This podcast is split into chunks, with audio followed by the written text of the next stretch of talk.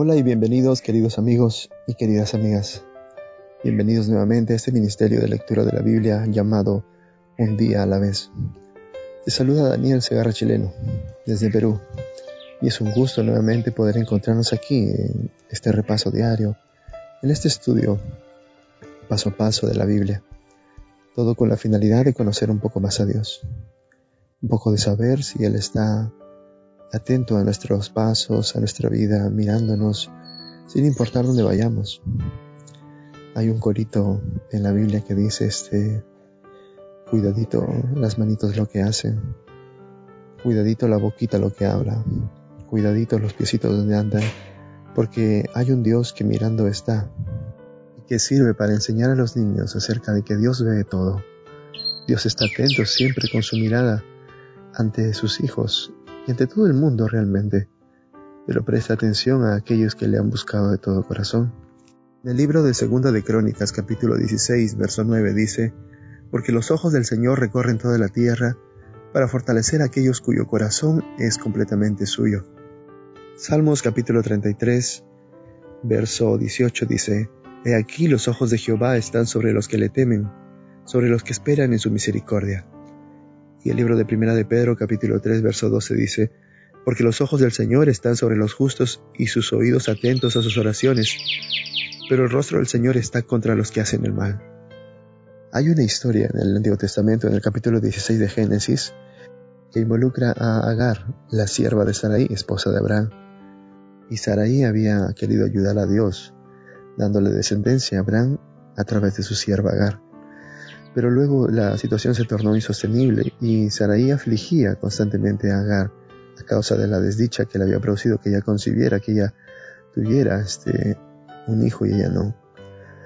Entonces, ante esa aflicción diaria que recibía de Saraí, Agar escapa.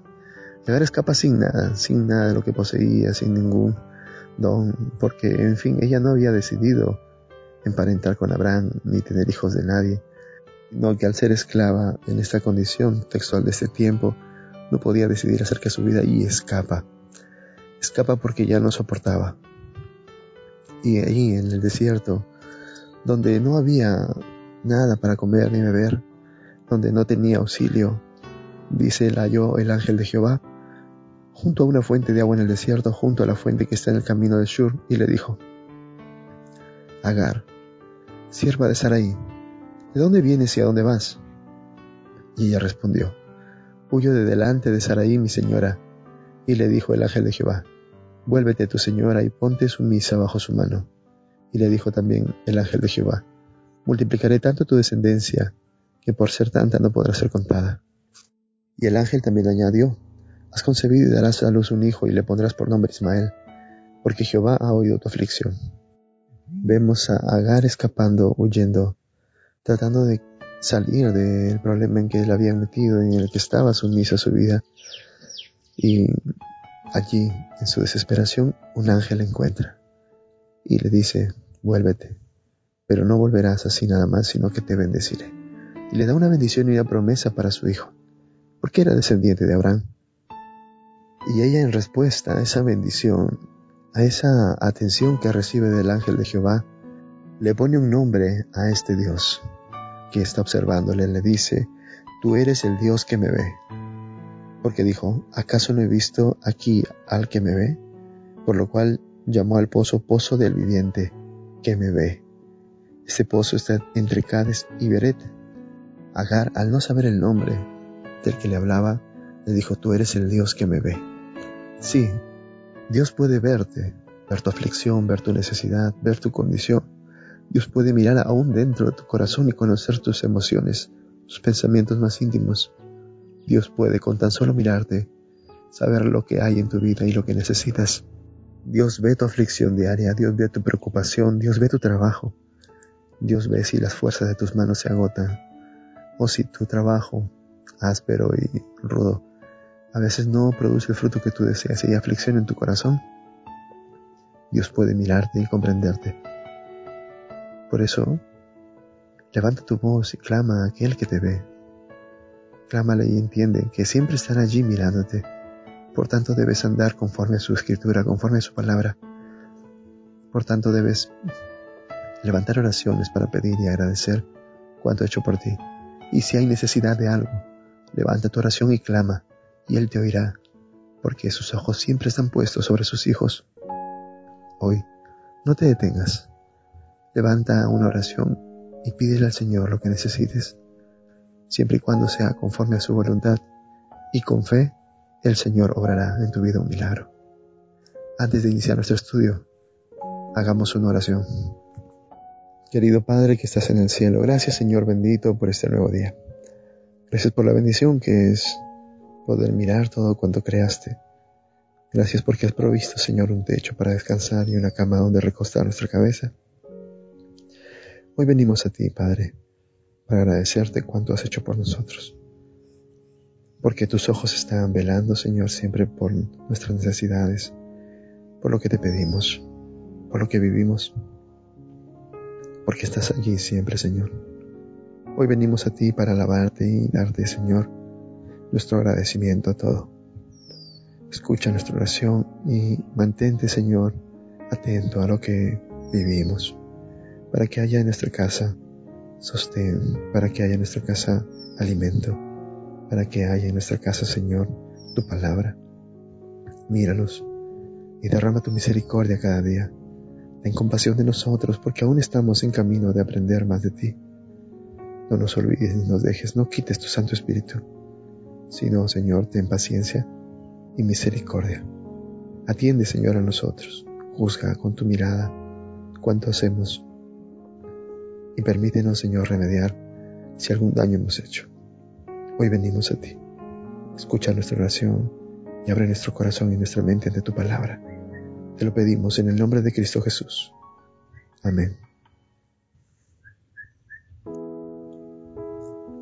Continuando con nuestro estudio del Nuevo Testamento y nos corresponde el capítulo 16 del libro de Apocalipsis. Se han avisorado las siete plagas que derramarán las copas de ira de Dios, y esto es posterior al cierre de la puerta de la gracia. Es decir, ya no hay más misericordia ni perdón para nadie.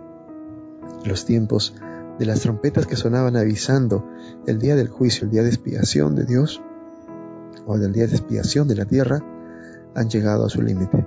Y ahora queda la sentencia y el furor de la ira contra el pecado será derramado en siete copas sobre la tierra. Cada una irá con una plaga similar a la de Egipto para demostrar la autoridad y el poder de Dios.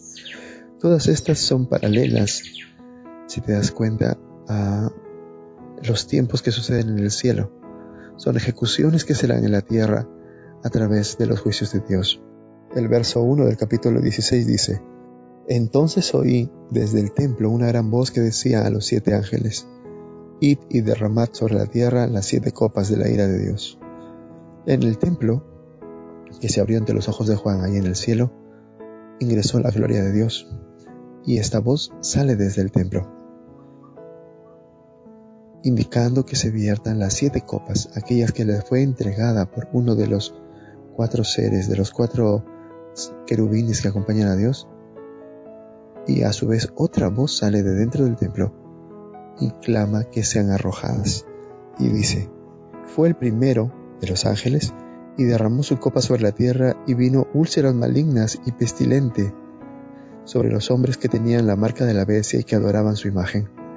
Note que el castigo de la primera copa de la ira de Dios, o sea, la primera plaga que se derrama sobre la humanidad, es sobre aquellos que no han aceptado a Dios, sino que han recibido la marca de la bestia.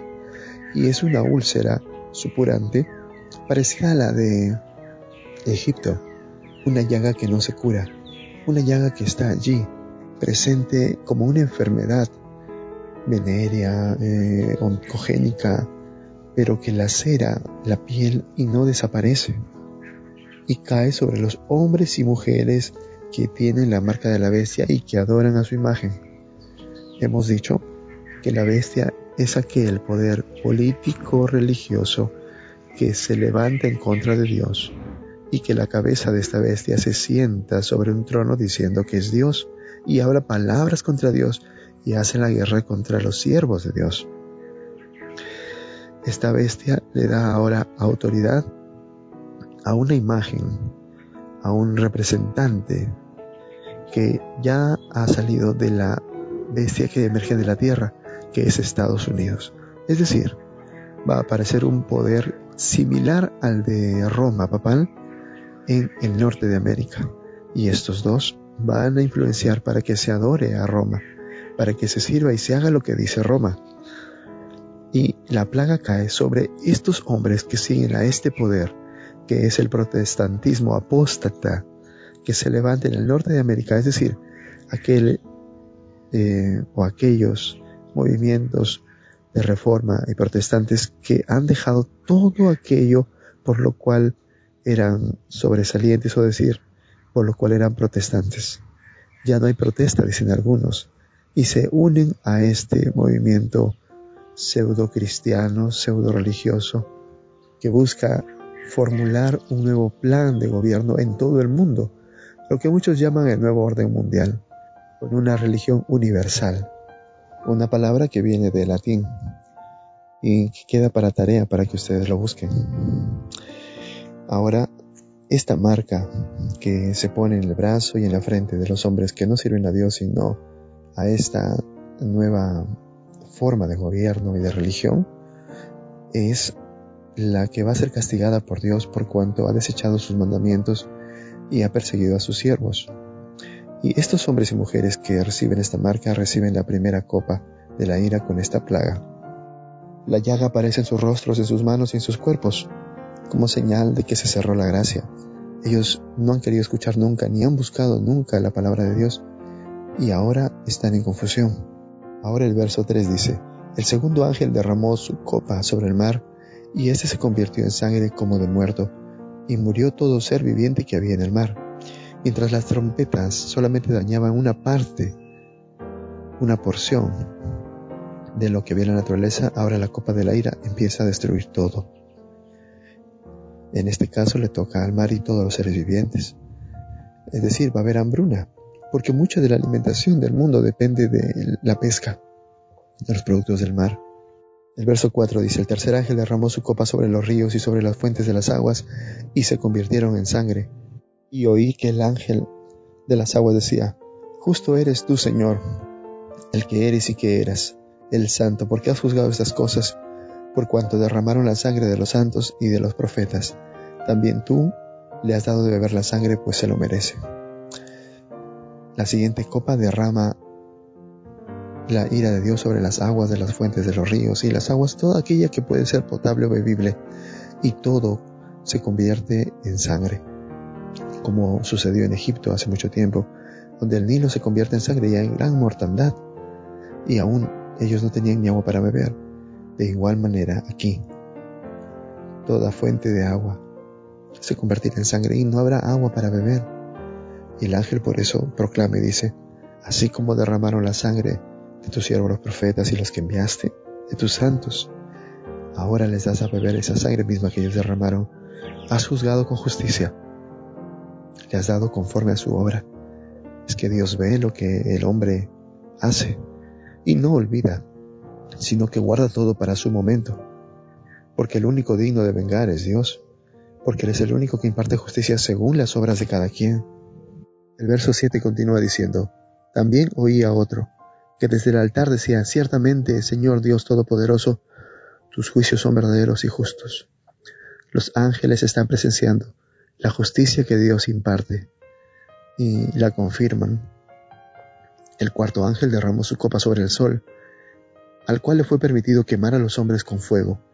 Los hombres fueron quemados con el gran calor y blasfemaron el nombre de Dios, que tiene poder sobre estas plagas, y no se arrepintieron para darle gloria. La cuarta copa ahora es vertida sobre el sol. Y es curioso, ¿no? Porque ante el deterioro de la capa de ozono, por la contaminación que rige el mundo, hay lugares donde el sol quema pero aquí habla de que el calor será intensificado y quemará tanto la piel que no podrán soportarlo. Y los hombres, aun sabiendo esto, dirán que es culpa de Dios y blasfemarán su nombre, sin arrepentirse, porque ya no hay tiempo de arrepentirse, ya no hay arrepentimiento. Los juicios de Dios están cayendo sobre la humanidad y sobre la creación toda. El quinto ángel derramó su copa sobre el trono de la bestia y su reino se cubrió de tinieblas. La gente se mordía la lengua por causa del dolor y blasfemaron contra el Dios del cielo por sus dolores y por sus úlceras y no se arrepintieron de sus obras. Ahora hay una plaga de oscuridad, tinieblas, pero que traen dolor. Pero si te das cuenta, a su vez, todavía mantienen las úlceras de la primera plaga. Esto quiere decir que cada uno de estos eventos como juicio de Dios sobre la humanidad son consecuentes, son consecutivos y se desarrollan a la par. Pero aún así, ellos siguen blasfemando el nombre de Dios. El sexto ángel derramó su copa sobre el gran río Éufrates y el agua de éste se secó para preparar el camino de los reyes de Oriente. El río Éufrates siempre ha simbolizado la presencia de mucha gente en Babilonia, simboliza parte de la defensa de Babilonia también, porque rodeaba a la ciudad de Babilonia, que tenía dos murallas muy altas. Y este río, cuando se seca, simboliza que la ciudad que ha caído en la oscuridad, que no es otra que Babilonia o la Roma papal, queda sin apoyo político, queda sin el apoyo de las naciones. Más adelante veremos que los hombres se enojan contra ella por cuanto han encontrado que han sido engañados. Pero aquí Simbólicamente, el río Éufrates se seca, y esto para preparar, dice, el camino a los reyes de Oriente. ¿Quiénes son estos? Pues verás, cuando Babilonia parecía impenetrable e intomable, de la nación del Oriente, de la Babilonia de los medos y los persas, Ciro el Grande desvió el río Éufrates, secó su caudal que pasaba por debajo de las murallas de Babilonia y entró y tomó Babilonia. Claramente es una referencia a este evento en donde al quitarle el poder del agua, al quitarle el poder de las personas, la influencia política, la ciudad cae y es dejada sola. Y eso es lo que le espera a la Roma papal, a la Babilonia de nuestro tiempo. El verso 13 continúa diciendo, Vi salir de la boca del dragón, de la boca de la bestia y de la boca del falso profeta tres espíritus inmundos semejantes a ranas son espíritus de demonios que hacen señales y van a los reyes de la tierra en todo el mundo para reunirlos para la batalla de aquel gran día del Dios Todopoderoso. Ahora, ante perder el poder político y su influencia en el mundo, con milagros, con obras y señales, se presentan delante de todas las naciones que le han dejado para engañarlas nuevamente y asusarlas para la guerra, para la lucha contra el Dios Todopoderoso y la descendencia de Él, y con la presencia de la Nueva Jerusalén y en la tierra. Eso lo veremos más adelante. Pero nota que cuando la ciudad cae, aparecen en su defensa el dragón, la bestia y el falso profeta. Estos tres aparecen para crear una falsa deidad. Sí, tratan de adulterar la esencia de Dios, que está conformado por tres personas. Y estos tres individuos que se levantan aquí hacen milagros delante de los hombres para engañarles para recuperar su confianza y poder estar en contra de Dios nuevamente. El verso 15 dice, Yo vengo como ladrón, bienaventurado el que vela y guarda sus vestiduras, no sea que ande desnudo y vean su vergüenza.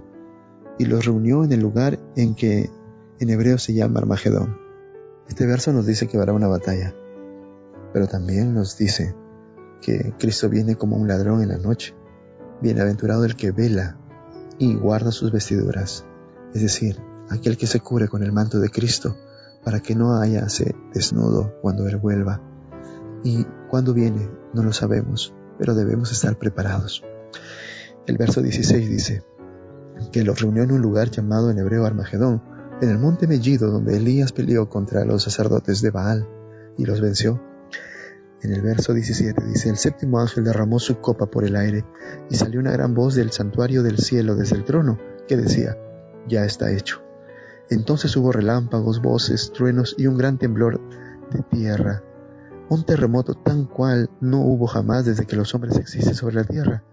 La gran ciudad se dividió en tres partes y las ciudades de las naciones cayeron. La gran Babilonia vino a memoria de delante de Dios para darle el cáliz del vino del ardor de su ira Toda isla huyó y los montes ya no fueron hallados. Del cielo cayó sobre los hombres un enorme granizo como el peso de un talento, 23 kilos, y los hombres blasfemaron contra Dios por la plaga de granizo, porque su plaga fue sumamente grande. Hay un terremoto y las ciudades se destruyen. la gran ciudad Babilonia es partida en tres partes. Lo interesante de esto es que Dios está pronto a manifestar su presencia en la tierra y antes de ello tiene que ser purificado. El capítulo de hoy nos llama a tener presente que Dios viene pronto, aquel Dios que ve todo cuanto hay en el mundo y alrededor de lo que sucede en tu vida, está pronto a llegar como un ladrón en la noche, cuando tú no te des cuenta. Él aparecerá, por eso debes velar y estar atento. Cúbrete hoy con la gracia de Cristo y cubre tu desnudez, para que no se haya o vista tu vergüenza cuando Dios aparezca. El Señor te llama, no para que tengas miedo con este capítulo, sino para que estés atento y no olvides jamás que Él ve tus actos y está pronto a venir. ¿Qué sucedería si Él viniese hoy? ¿Estarás listo tú y tu casa? La respuesta es solo para ti. Que el Señor te bendiga.